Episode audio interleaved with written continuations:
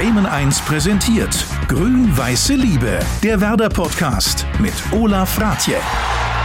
Seit über 30 Jahren gehe ich in Fußballstadien, stand in Fankurven und Gästeblocks, saß auf dieser oder jener Tribüne. Und trotzdem gibt es Bereiche im Stadion, von denen ich erschreckend wenig weiß. Wie verfolgen Menschen mit Beeinträchtigung die Spiele im Stadion? Welchen Aufwand betreiben sie, um live dabei zu sein? Das möchte ich in dieser Episode erfahren. Aber nicht nur ich, sondern auch unser Überraschungsgast, Werders Mittelfeldspieler Maximilian Eggestein. Ich habe auch noch eine Frage. Sitzen die beeinträchtigten Leute tatsächlich auch hier? Weil da drüben sitzen eigentlich auch immer viele mit Rollstuhl. Nein, wir sitzen da Also drüben. drüben, Sorry. ja. ja, Okay, ja, ja, ja, alles genau. klar. genau. Nee, dann hatte ich das richtig im Kopf. Alles klar. Maximilian Eggestein hatte hörbar Spaß an diesem Treffen. Es wurde viel gelacht, miteinander gesprochen und dann musste Maxi sogar noch ein Versprechen abgeben, das er nicht ausschlagen konnte und wollte. Kein Wunder. Schließlich traf er im Stadion auf eine, die eine ganz besondere grün-weiße Liebesgeschichte hat. Hallo, ich bin Katja. Ich bin 58 Jahre alt. Ich komme aus Bremen. Also ich wohne in Bremen. Ich bin seit 41 Jahren Werder-Fan. Werder ist wie eine Art Familie für mich. Und mein Platz im Stadion, der ist in, an der Nordgeraden immer mal unterschiedlich. Da, wo ich gerade einen zugeschanzt kriege, sozusagen. Hallo Katja, herzlich willkommen zurück im Stadion. Hallo Olaf. Wie fühlt es sich für dich an, wieder hier zu sein? Oh, sehr schön. Also ich, ich bin auch echt ein bisschen traurig, bin, muss ich sagen, weil, weil als ich mich gerade hier so fertig gemacht habe fürs Stadion und komme hier rein und denke, oh, ist das lange her, dass es das letzte Spiel hier war und äh, wann wird das nächste Mal sein, dass ich hierher kommen kann? Wie lange ist es denn her, dass du das letzte Mal hier warst? 2019, Ende 2019 war ich das letzte Mal hier. Also wirklich schon eine lange Zeit. Ja, Ich freue mich zumindest sehr auf deine grün-weiße Liebesgeschichte, denn ich und vermutlich auch viele andere werden eine neue Perspektive im Stadion erfahren, denn dein Stammplatz ist hier auf der Nordgraden. Hier verfolgst du die Spiele aus deinem Rollstuhl. Seit wann ist das so? also den Rollstuhl brauche ich seit 2006, aber ins Stadion mit dem Rollstuhl gehe ich erst seit 2009. Und Werder Bremen spielt ja in deinem Leben insgesamt eine große Rolle. Und das jetzt aber nicht nur als Fan, sondern auch mit Hinblick auf deine Erkrankung und deinen Rollstuhl. Und vor allem, wie du mit dem Rollstuhl umgehst, oder? Ja, das ist wirklich so. Als ich 2009 das erste Mal, im, oder 2010 war ich das erste Mal dann im Rollstuhl hier. Da war das so, dass ich gemerkt habe, dass ich den Rollstuhl wirklich einfach als Mobilitätshilfe nehme. Ich habe vorher wirklich ein Problem gehabt, den Rollstuhl anzunehmen und habe mich sogar richtig geschämt, wenn ich mit dem Rollstuhl durchs Viertel äh, gefahren wurde, so und durchs Stadion, wenn ich hier, wie ich hier reinkam, das erste Mal und habe die ganzen Leute gesehen, die hier im Rolli sitzen und zum Teil total schwer beeinträchtigt sind und total Spaß haben. Die kommen hier einfach hin, um Fußball zu gucken und da habe ich einfach total geschafft, diesen Rollstuhl anzunehmen. So, das ist, ist ein, ist wirklich durch Werder gekommen, also durch die Spiele hier, ja. Und das war ein ganz bestimmtes Spiel. Das, das war, das hast du Oh, äh, gesagt. ja. Es war ein Spiel, das für dich eine persönlich große Bedeutung hat. Und zwar am 9. Februar 2010. Auf den ersten Blick ja gar nicht so spektakulär. DFB-Pokal Viertelfinale, Werder Hoffenheim. Aber vielleicht magst du noch mal schildern, warum das für dich persönlich so bedeutend war, dieses Spiel. Also es war so, es war angesagtes Wetter, äh, 9 Grad minus und Schneefall. Und 20.30 Uhr ging's los und wir kamen an und es war, ich darf das sagen, arschkalt. Und ich habe wirklich so gefroren und da war irgendwie, es war klar, alle waren da, alle mit ihren Beeinträchtigungen und dann habe ich gedacht, das ist wunderbar, das ist egal, ob ich friere. Und ich habe am nächsten Tag noch gefroren. Also die Füße waren so kalt, weil ich war da noch nicht so professionell ausgerüstet. Ich hatte damals nur eine kleine Wolldecke. Ich hatte zwar vier Hosen an und hatte so Handwärmer, so, aber äh, das hat nichts gebracht. Und ich habe sehr gefroren, ja. Aber zumindest das Ergebnis, das dürfte Das dich ja. erwärmt haben. Werder gewann mit 2 zu 1. Und der Radio Bremen-Kollege Henry Vogt, der lief sogar richtig heiß. Tor! Für Werder Bremen, ein sensationeller Freistoß von Naldo. So ein Ding habe ich noch nicht gesehen. Torentfernung 17, 18 Meter über die Mauer hinweg und in das lange Eck des Tores der TSG Hoffenheim. Tor! durch Hugo Almeida. Und was für ein Bums, was für ein Hammer. Meine Herren, hat der da hingelangt, der Hugo. Also, wenn wir uns daran erinnern, fühlst du da gleich wieder die Kälte von dem Spiel damals, wenn du das jetzt hörst? Total. Ist auch nicht so schwer, weil im Moment ist es auch nicht gerade warm. Ja, es ist windig hier auf alle Ja. Fälle. Wir sitzen jetzt hier im Stadion und ja ganz alleine, da ist es schon recht zugig. Ja. Wie läuft für dich überhaupt ein typischer Spieltag ab? Also wann und wie machst du dich auf ins Stadion? Das ist immer schon so um äh, 13 Uhr, 13.30 Uhr, da werde ich abgeholt, weil ich ja, erstmal muss ich mich anziehen. Also das ist ganz wichtig, dass ich die richtigen Klamotten anhabe, je nach Witterung. Und dann holt mich ein Freund oder Freundin ab, die mich da begleiten zum Spiel. Und dann geht man hier zum Tor 9 und dann ist das wirklich, das ist dann Familie sozusagen. Dann kommt entweder ist Thomas Vorberger da, der mir die Karten immer gibt, oder Alex Lüdecke, die hier die Behindertenbeauftragte ist und, und Jermaine und, und das ist einfach, und die Leute von der Security, die sieht man dann und das ist einfach, ist richtig nett. Man freut sich, man geht zwar ins Stadion, aber man trifft auch ganz viele Leute, die man halt alle zwei Wochen dann sieht, so. Also das ist dann wirklich diese vielbeschworene Werder-Familie. Ja, genau. Was fasziniert dich denn überhaupt so an dem Stadionbesuch? Du könntest das ja auch, sag mal, ganz gemütlich zu Hause auf dem Sofa gucken.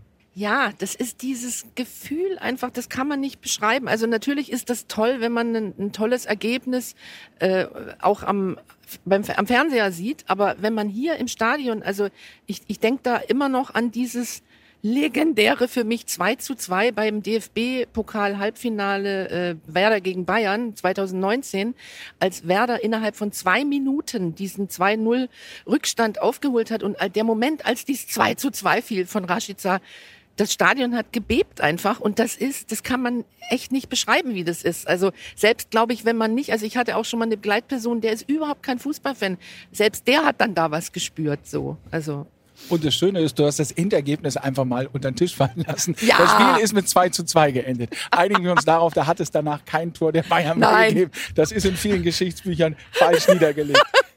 genau. Weißt du noch, wie das überhaupt mit deiner grün-weißen Liebe begonnen hat? Ja, die hat begonnen äh, 1980. Da ist mein Bruder nach Bremen gezogen und irgendwie dadurch habe ich habe ich Werder Bremen kennengelernt, so obwohl er gar kein Fußballfan ist, so und dann habe ich zu der Zeit aber noch in Baden-Württemberg be- gewohnt, habe die Spiele immer verfolgt und bin dann, das war mein erstes richtig bewusstes Spiel, äh, leider nicht so schön, das ist 1986 zum VfB letzter Spieltag, Oh nein. ja genau, da hat Werder 2-1 verloren. Und damit die Meisterschaft endgültig Mhm, verspielt. Das war kurz nach dem Kurzzauber-Elfmeter. Genau, den habe ich nicht gesehen. Und das muss war dein nicht- Mhm. erstes Spiel im Stadion. Ja. Das Nein, aber begann, mit, mit Werder, genau. ja, Ja, das, hm. das begann ja dann eher tragisch. ja. War das denn eher Mitleid oder warum ist dann Werder für dich die Mannschaft gewesen? Nein, wie Mitleid. Naja, weil sie ja verloren haben und die Meisterschaft an dem Tag verspielt haben. Nein, nein, nein. Aber das war einfach so, dass danach durch äh, Umzüge und so weiter, irgendwann bin ich halt in Bremen endlich gelandet. Mhm. Und seitdem ist ja klar, gehe ich ins Stadion dann. Wie sehr bestimmt denn Werder mittlerweile dein Leben? Also, was macht das beispielsweise mit dir, wenn Werder verliert? Da bin ich entweder wütend oder traurig, aber meistens ein bisschen mehr wütend. Oft. Schlecht gelaunt auf jeden Fall. Und wie lange hält das dann an?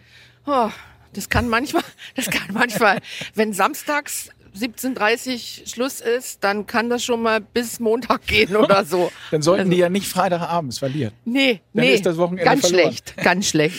Jetzt ist es ja als Fan so, dass da manchmal auch der Glaube da ist, zumindest zu einem gewissen Teil, das Ergebnis so ein Stück weit mit beeinflussen zu können, sei es durch die Anfeuerung im Stadion oder manchmal ja auch durch, na ich sag mal, gewisse Marotten. Äh, Stichwort Aberglaube. Hast du da auch so seltsame Angewohnheiten? Selbstverständlich. Und zwar? Natürlich. Also ich habe zum Beispiel ähm, einen Freund, der hat mich begleitet zu dem legendären Spiel 2016. Äh, Letzter Spieltag gegen Eintracht Frankfurt. So. Ganz wichtiges Spiel. Wir wissen alle, wovon wir reden, Ja. genau. So, da hat er mich begleitet. Und seit diesem Moment ist er für mich derjenige, mein Freund Christian, der dabei sein muss, wenn's brennt. So. Und als jetzt letztes Jahr dieses fürchterliche Spiel in Mainz war, dieses Rückspiel in Mainz, mhm. wo wirklich dann alle dachten, so, das war's jetzt. Jetzt können sie nicht mehr aus eigener Kraft drinne bleiben, habe ich sofort Christian, also nicht sofort. Ich musste erst mal einen Tag Ruhe haben, so. Und dann habe ich ihn angerufen und habe gesagt, Christian, du musst mit mir das Spiel gegen Köln gucken. Und wenn es dann gibt, auch die Relegationsspiele, das Never Change a Winning Team, habe ich gesagt, du musst kommen. Er ist gekommen und hat ja geklappt. Diese Kombination solltet ihr häufiger ja. denn einsetzen. Ja. Was sagen denn eigentlich äh, Freundinnen und Freunde über deine Werder-Leidenschaft? die, die kennen das gar nicht anders. Also die, die Freunde, die keine Fußballfans sind, habe ich auch einige. Die, die sind da wirklich sehr, wie soll ich sagen, äh, empathisch geworden. So. Also, Oder wundern die sich einfach nur? Nee, die wundern sich nicht mehr. Aber die wissen ganz genau, dass man nicht zu bestimmten Zeiten nicht anrufen darf. Dass man dann, wenn Werder verloren hat, da muss die SMS oder vielmehr die WhatsApp, die muss ganz empathisch sein. Also das darf nichts Falsches sein irgendwie so. Aber ansonsten, ja doch, die wissen halt, dass ich ein bisschen verrückt bin so. Du hast ja sogar mal eine Werder Kunstfigur geschaffen und zwar zu der Zeit, als Viktor Skripnik äh, hier Trainer war. Da warst du Viktoria Skripnikaya. Genau, ich bin die Schwester von Viktor gewesen und habe dann immer äh, Kabinenpredigt gehalten und das hab, haben die eingespielt dann immer und wollten wir, dass Mannschaft besser spielt, also nicht so lange Ball immer nach vorne und so, wollten wir einfach ja ein bisschen besser. Aber ich habe leider Viktor schon lange nicht mehr gesehen, obwohl ich seine Schwester bin. Und davon gibt es auch Videos sonst äh, im Internet zu finden. Victoria Skripnokaya. Jetzt müssen wir ganz kurz mal warten, weil jetzt müsste eigentlich unser Überraschungsgast kommen. Ja!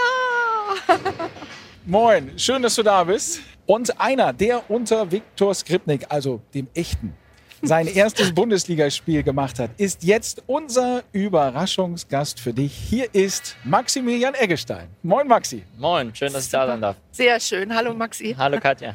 Katja, ist unsere Überraschung gelungen? Ja, sehr. Ich freue mich total. Ganz feuchte Augen. Ja, Maxi, wir freuen uns sehr, dass du da bist. Du bist jetzt zwar noch nicht ganz so lange bei Werder wie Katja, aber mittlerweile ja auch schon seit zehn Jahren hier an der Weser. Du bist bereits als Jugendspieler zu Werder gekommen. Macht dieser Ort, an dem jetzt gerade sehr viel Krach gemacht wird, weil gearbeitet wird, macht dieser Ort eigentlich noch was mit dir oder ist es mittlerweile einfach ein Arbeitsplatz, weil du jeden Tag hier bist? Ich glaube, er würde jetzt ähm, mal wieder was mit mir machen, wenn mal wieder Leute da wären. Ich glaube, ähm, das wäre für uns ja. alle ein äh, sehr besonderer Moment und ich glaube, das würde richtig was mit einem machen. Katja hat uns eben schon erzählt, wie das mit ihr losgegangen ist und ihrer grün-weißen Liebe. Kannst du dich noch an dein erstes Spiel hier erinnern? Ja, also ähm, das war das 4-0 gegen Paderborn und ja, ich war damals sehr jung, ich war 17. Ich durfte das erste Mal dabei sein und habe eigentlich gar nicht so richtig mit meinem Einsatz gerechnet. Und ähm, das Spiel lief, lief, richtig gut für uns. Ähm, und ähm, ja, irgendwann hat mich dann, beziehungsweise ich glaube, es war Flo damals, als Co-Trainer zur Bank gerufen. Und das war einfach, ja, viele von meinen ähm, Kollegen aus dem Internat saßen ungefähr hier, wo wir gerade sind mhm. und haben mir zugejubelt. Und ja, das war der besondere Moment war eigentlich danach hoch, ins wieder, hoch wieder ins Internat zu gehen. Und da von allen bejubelt zu werden. Ja, so ungefähr. Ja, Viktor Skripnik, der damalige Trainer, hatte bei diesem Spiel, das war nämlich richtig, Paderborn 4 zu 0, äh, einige junge Spieler gebracht, unter anderem dann ja auch dich. Und das hat sogar gleich dafür gesorgt, von deiner ersten Minute an, dass du im Nachbericht vom Radio Bremen-Kollegen Axel Positzi aufgetaucht bist und noch ein Unbekannter kam zum Einsatz. Zwar nur kurz, aber trotzdem war der erst 17-jährige Maximilian Eggestein hin und weg. Mit der Unterstützung hier einfach Weltklasse. Besser geht's nicht, wirklich. Also ich habe mich auch gefreut, dass ich da noch sieben Minuten spielen durfte. Darauf arbeitet man hin und ja, jetzt haben wir es geschafft. War das dein erstes Interview eigentlich? Ja, ich glaube ja. Davor ja. hat man mit Werder TV häufig gesprochen, drüben auf Platz 11, aber so richtiges erstes Interview war das, ja. Katja, weißt du noch, ob du bei diesem Spiel, bei diesem ersten Spiel von Maxi auch hier im Stadion warst? Ja, da war ich auch im Stadion, weil zu der Zeit war ich regelmäßig bei jedem Heimspiel. Und du hast dann gleich gesagt, da dieser Eggestein. Der ja, kann der, was. Das der Talent. ist klasse. Ja. vom, ersten Moment, von diesen ersten sieben Aus Minuten. dem wird was. Ja. Aus dem wird was. Und du hast recht verhalten. Ja, äh, Maxi, das erste Tor von dir, das ließ dann allerdings ein bisschen auf sich warten, knapp zweieinhalb Jahre später, also im April 2017. Da hast du dann gegen Schalke zum 13-0 Endstand getroffen. Magst du uns mal beschreiben, wie dieses Gefühl ist, hier ein Tor vor tausenden Fans zu erzielen? Ja, ich würde es gern beschreiben, aber ehrlich gesagt, in dem Moment nimmt man das gar nicht so richtig wahr, weil man so in seiner eigenen Welt dann in dem Moment ist. Man sieht einfach nur die, die jubelnden Fans. Zum Beispiel bei meinem ersten Tor konnte ich mich gar nicht an die Torhymne erinnern, weil man immer, vorher hat man immer diese Torhymne wahrgenommen, das, das, äh, das Hupen und alles. Aber bei meinem ersten Tor habe ich das gar nicht richtig wahrgenommen oder wie die Fans dann den Namen gerufen haben. An das alles kann ich mich ehrlich gesagt gar nicht erinnern.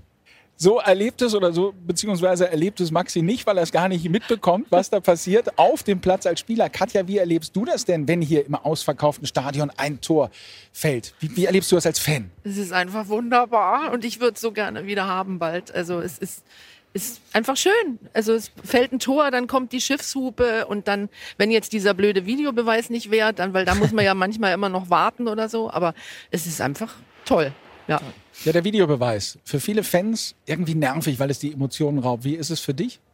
Ich finde ihn eigentlich gut, muss ich sagen, weil ich ihn einfach fair finde. Also gerade bei so Abseitsgeschichten hat man dann auf dem Feld nochmal ein anderes Gefühl. Vor allem, wenn dann so ein Tor abgepfiffen wird, hat man noch ein bisschen Hoffnung, wenn der Schiri dann so dasteht, sich ans Ohr hält. Aber ich kann es schon verstehen. Ich glaube, wenn ich Fan wäre, dann würde ich es auch nicht so cool finden, wenn ständig dann Unterbrechung ist und man, man, man weiß nicht richtig, was passiert. Da spricht so ein bisschen der defensive Mittelfeldspieler bei dir raus, glaube ich. Dass der Schiedsrichter das nochmal überprüfen soll.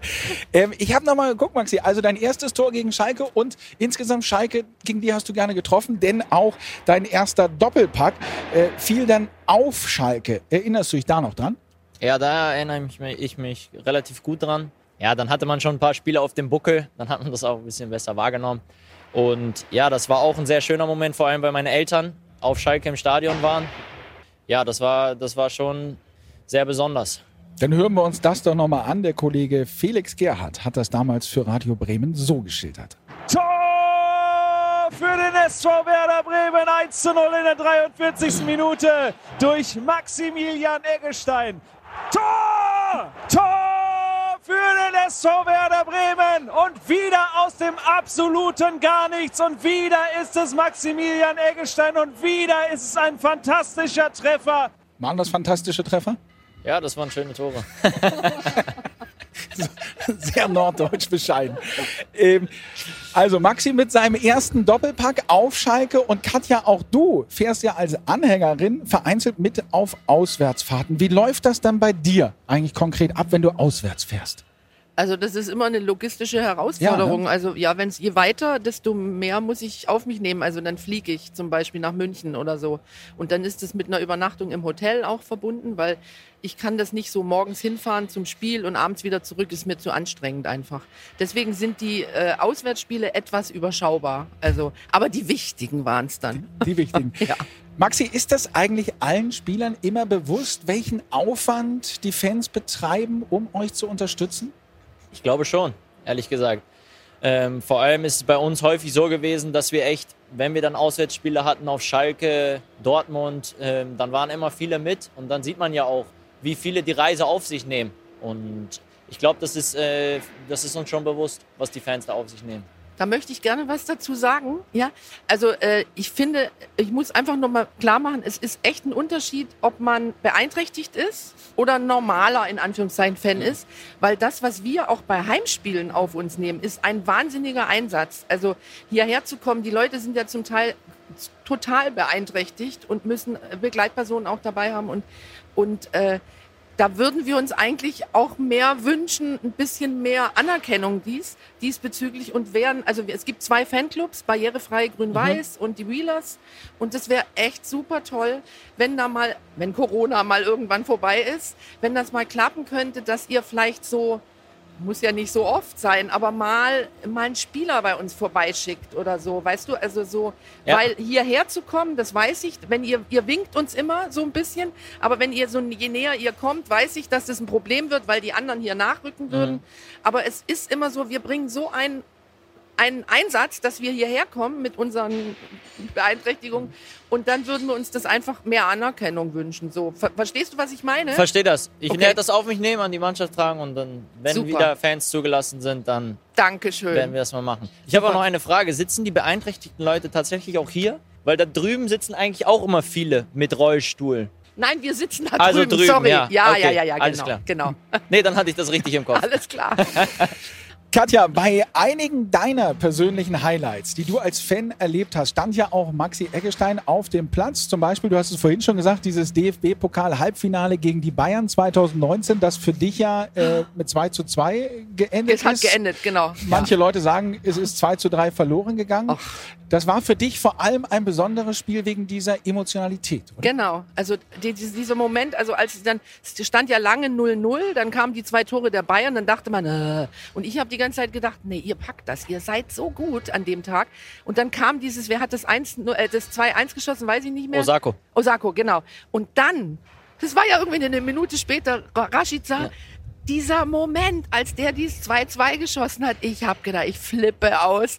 Aber das ganze Stadion hat gebebt und das müsst ihr gemerkt haben, oder? Ich muss sagen, ich habe das Weserstadion auch noch nie so laut erlebt wie bei dem Treffer vom 2-2. Bei, Ja, ne? Bei Milot. Siehst du, das ist was Besonderes Ja. gewesen, ne? Ja. Ich mag, wie da bei euch beiden dieses Spiel einfach mit 2 zu 2 geendet ist. Ah, genau. Es ist einfach, es, da war vorbei. Angenommen, es hätte da noch einen Elfmeter für die Bayern gegeben. Wärst du da dann immer noch drüber sauer, Maxi? Oder ist das denn lange her und vergessen? Oder wirkt sowas nach? Natürlich wirkt das nach. Also, immer noch. ja, Bei mir auch. man versucht das natürlich zu vergessen, aber ähm, ja, so eine Wunde halt glaube ich nie. Weil ich glaube, in dem Spiel, wenn es tatsächlich beim 2-2 bleibt, dann kriegen wir das vielleicht in die Verlängerung und dann sehen wir mal, wo es hin geht. Für die Fans war das auf alle Fälle ein Spiel voller Emotionen, das noch bis heute nachwirkt. Und emotional ging es dann ja auch in der vergangenen Saison zu, im Abstiegskampf. Katja, wie hast du eigentlich diese Phase erlebt? Du hast vorhin schon so ein bisschen was davon erzählt. Das war richtig schlimm. Das ging richtig unter die Haut. Also am schlimmsten war eben dieses Spiel in Mainz, das Rückspiel, ne? wo man dann dachte, oh, jetzt ist es gelaufen, jetzt schaffen sie es nicht mehr aus eigener Kraft. Und ich habe aber immer bis zum Schluss noch an euch geglaubt. Und äh, aber die ganzen Spiele vorher, also auch mit den Verletzungen und so, dann war wieder einer verletzt. Und das war war echt heftig. Also ich kann nur erahnen, wie das für euch war. An, an, bei Kofeld hat's man, hat man es ja gesehen. Beim Relegationsspiel, beim zweiten, also wie es dann klar war, ihr bleibt drin, dieses Gesicht von ihm, ich habe gedacht, mein Gott, der arme Kerl. So, ja. Bleiben wir bei diesem Spiel in Mainz, was du ja auch für dich als einen absoluten Tiefpunkt in deiner Werder-Laufbahn beschrieben hast. Maxi, ihr habt natürlich danach gesagt, das geht immer noch weiter. Aber jetzt kannst du es ja sagen. War das wirklich so oder hast du da gedacht, das war es jetzt für uns heute? Also bis Mittwoch in der Woche danach war es wirklich so, dass wir gedacht haben, okay, ist vorbei. Und ähm, dann Mittwoch, Donnerstag, Freitag haben wir uns gesagt, wir müssen das Ding gegen Köln gewinnen. Und dann haben wir noch eine Chance und dann schauen wir, was, was Düsseldorf gegen Union Berlin macht. Wir waren ja davon abhängig. Und äh, deswegen haben wir uns vorgenommen, ich glaube, man hat es dann auch in dem Spiel gesehen, dass wir uns wirklich was für den Tag dann vorgenommen hatten. Und zum Glück hat der Fußballgott dann mitgespielt. Ja, es passierte wirklich Unglaubliches. Quasi ein Wunder von der Weser, ein neues. Union Berlin schlägt Düsseldorf und Werder schießt den ersten FC Köln aus dem Stadion, wie Henry Vogt und Heiko Neugebauer für Radio Bremen berichteten. Osako mögliche Tor! Tor für Werder Bremen! Der ist wieder drin! Der ist wieder drin! 2 zu 0 für Werder. Rashica! Tor! Füllkrug 3 zu 0! Was wird das denn hier im Weserstadion, wenn es fertig ist? Sie bäumen ihren ganzen Körper auf. Sie führen 4 zu 0. Tor für Werder Bremen. Osako macht das 5 zu 0. Das Nebelhorn ertönt. Tor in Bremen. Das Tor in Bremen. Das gesprüht. 6 zu Hey. 1 ist da. 6 zu 1. Katja, wie war dieser Tag für dich? Also, der war richtig schön, muss ich sagen. Vor allem, weil wir hatten das Spiel angeguckt mit dem Freund, was ich, äh, also der, der immer dabei ist. Der Glücksbringer-Freund. Genau, der Glücksbringer-Freund. Und wir hatten nebenher das iPad aufgebaut, wo das Unionsspiel war. Und ich hatte meinem Freund gesagt, du musst aber gucken, dass das Spiel hier, dass, da, wenn da was passiert, musst du sofort sagen, ich muss Werder gucken. So. Und dann hat er das vergessen, weil er an seinem Handy rumgedattelt hat. Und dann stand es auf einmal schon 1-0 für Union und dann dachte ich so, das schaffen sie. Die kommen in die Relegation. So. Was natürlich eben auch so bei dieser letzten Reportage auffiel, das waren schon keine Fans mehr im Stadion. Das war irgendwie so ein bisschen unnatürlich still. Maxi, wie ist das eigentlich gerade für dich als Spieler, dieses ohne Fans hier zu spielen? Ja, mittlerweile hat man sich leider dran gewöhnt. Also am Anfang war es noch so ein bisschen wie Training, sich so ein bisschen unreal angefühlt hat, aber mittlerweile hat man sich tatsächlich dran gewöhnt. Ich glaube, der Moment, wenn dann wirklich wieder Fans im Stadion sind, wird erstmal ja, ein Stück weit komisch, komisch, schön, emotional. Ich glaube, für alle Beteiligten dann. Ne? Fiebert ihr dem richtig entgegen oder du? Ja, also alle ähm, Fans, glaube ich, genauso wie wir auch in der Mannschaft. Ist natürlich auch häufiger Thema in der Mannschaft. Und ich glaube, wir können das alle nicht so richtig oder wollen das alle nicht mehr so richtig mitmachen mit den äh, ohne Zuschauern und freuen uns alle darauf, wenn endlich wieder Zuschauer da sind. Katja, wie erlebst du gerade diese Geisterspiele? Ist genau wie er es beschrieben hat. Am Anfang fand ich es ganz schrecklich, habe echt gedacht, oh nee, will ich nicht. Und jetzt ist es so, ich habe mich dran gewöhnt, aber ich erlebe es eben so, dass ich jedes Mal denke, ich möchte wieder ins Stadion. Vor allem eben bei Heimspielen ist es echt extrem, weil dann weiß man, ich wohne ja im Viertel und dann sind die Leute da durchgezogen und es ist alles still und man muss es im Fernsehen angucken. Aber wenigstens kann ich euch im Fernsehen sehen. Das ist ja schon mal was. Was ja jetzt natürlich auch äh, gerade durch das Fehlen der Fans äh, auffällt, ist es ja alles zu hören, was ihr euch auf dem Platz äh, so zuruft. Maxi, musst du da jetzt ganz besonders aufpassen und überlegst, na, oh Gott, ich darf das ja gar nicht sagen, das hört man ja sonst auch überall? Nee, ich muss sagen, ich habe noch, äh, noch nie drüber nachgedacht, was ich jetzt sage, damit es nicht nach außen geht. Ich glaube, auf dem Feld werden natürlich mal ein paar Dinge gesagt, die würden jetzt vielleicht außerhalb nicht so fallen. Das weiß aber auch jeder, der mal Fußball gespielt hat, egal ob Bundesliga oder Kreisklasse, da läuft das genauso.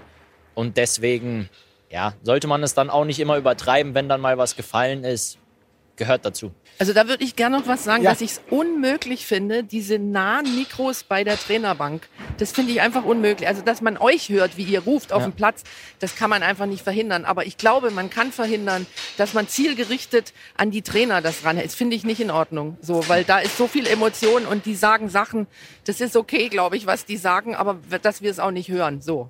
Also Maxi sagt, er passt nicht auf, was er denn sagt auf dem Platz. Wie ist es denn äh, bei dir, wenn du jetzt auf dem Sofa sitzt? Musst du da auch eigentlich, es wird hier gehämmert im Stadion, es ist Wahnsinn. Also, Also ich bin nicht so ein, also ich schrei schon auch, aber Ja. ich bin nicht so eine, du scheiß Schiri und sowas mache ich nicht. Ich sag dann eben, du blöder Schiri. Also ich bin ein bisschen gemäßigt oder und so. ansonsten analysierst du einfach das Spiel Genau. taktisch. Oh nein oder sowas. Das Sowas. kann schon mal sein. Ja, Ja, das sind schon Gefühlsausbrüche. Ja. Also Maxi, du hast gesagt, dass du es kaum erwarten kannst, dass das Stadion wieder voll ist. Träumst du da manchmal von, diese, dieser, dieser Moment, das Tor zu machen und das Stadion ist wieder richtig voll und, und alle jubeln? Ja, gerade wenn man ins, also wir haben heute im, im Stadion trainiert und wenn man dann so reingeht, und sich in Ruhe mal anschaut, dann, dann träumt man schon wieder davon, vor vollen Rängen zu spielen. Von Katja haben wir schon gehört, welches für sie persönlich so diese Gänsehautmomente waren mit Werder. Wie sieht das eigentlich mit dir aus? Was waren für dich so bisher deine Werder-Gänsehautmomente? Ja, natürlich mein Debüt, mein erstes Tor, sowas. Ähm, dann natürlich damals das Spiel gegen Frankfurt, wo es am letzten Spiel, boah, wo es am letzten, aber es wird zumindest gearbeitet. Es passiert was. Also, wenn wir denn alle wieder ins Stadion können, es ist komplett neu aufgebaut. hatten wir auch genug Zeit. also das Spiel gegen Frankfurt damals, ähm, wo es damals auch darum ging, wir waren 16. glaube ich, in Frankfurt 15. oder andersrum, wo es dann auch um den Klassenerhalt ging. Dann natürlich die Pokalspiele Bayern, Dortmund. Ja, Schalke war jetzt nicht so emotional, weil es das war jetzt einfach nicht so ein emotionales Spiel, aber das Spiel gegen Dortmund. Ja, und dann natürlich das, das Spiel letztes Jahr gegen Heidenheim und auch Köln kann man auch dazu nehmen. Das waren schon, das waren schon so die emotionalsten Momente. Katja, möchtest du Maxi, so es denn die Arbeiten hier noch zulassen, ähm, Maxi noch etwas mit auf den Weg geben, was er der Mannschaft vielleicht auch ausrichten soll? Also erstmal würde ich mich freuen, wenn ihr so weitermacht, jetzt ein bisschen euch noch steigert und dass ihr bitte nie mehr irgendwie in so eine Situation kommt wie letztes Jahr. Und äh, für dich persönlich wollte ich dir sagen, ich würde mich sehr freuen, wenn du noch ein bisschen was dranhängst hier bei Werder, wenn du hier bleibst. Fände ich toll. Dankeschön. Ja. Gebe ich weiter. Und dein Bruder, wenn der dazukommt, wäre ich auch, würde ich mich auch freuen. Richte ich ihm aus. Okay. Katja, wir haben von Maxi gehört, wie sehr er sich darauf freut, wenn er als Spieler hier wieder in einem vollen Stadion einlaufen kann. Hast du dir das schon vorgestellt, wie dieser Tag sein wird, wenn du wieder hier bist als Fan? Das stelle ich mir andauernd vor. Aber es nützt ja nichts. Also ja, das wird, wird bestimmt wunderbar. Hoffen wir mal, dass es vielleicht September, Oktober was wird, oder? Sagen wir jetzt einfach mal hier so, oder? Ja, hier können wir alles sagen. Welches ist denn noch dein großer Traum, den du mit Werder erleben möchtest? Was wünschst du dir da aktuell am meisten? Ach, mein größter Traum. Ich, ich weiß nicht. Ich, mein größter Traum wäre, dass ihr das schafft. Jetzt habt, seid ihr euch, stabilisiert ihr euch gerade ein bisschen, dass ihr es irgendwann wirklich schafft, dieses Offensivspiel mal wieder zu zeigen mehr und, und dann auch vielleicht ein bisschen höher rutscht in der Tabelle. So, das wäre mein, mein Traum. Aber ich kann nicht sagen, dass ich mir jetzt wünsche, dass ihr deutscher Meister. Natürlich wäre das schön. Sorry, aber aber ähm, das ist jetzt gerade kein Realismus. Ich, ich finde, das ist das andere war okay, was ich gesagt habe. Ich würde mich anschließen. Dann haben wir das jetzt hier so abgemacht und ich sage Katja, vielen Dank für deine grün-weiße Liebesgeschichte und Maxi Eggestein, vielen Dank für deinen Überraschungsbesuch in diesem Podcast. Alles Gute Super. euch. Vielen Dank. Danke. Dankeschön. Tschüssi. Grün-Weiße Liebe, der Werder-Podcast von Bremen 1.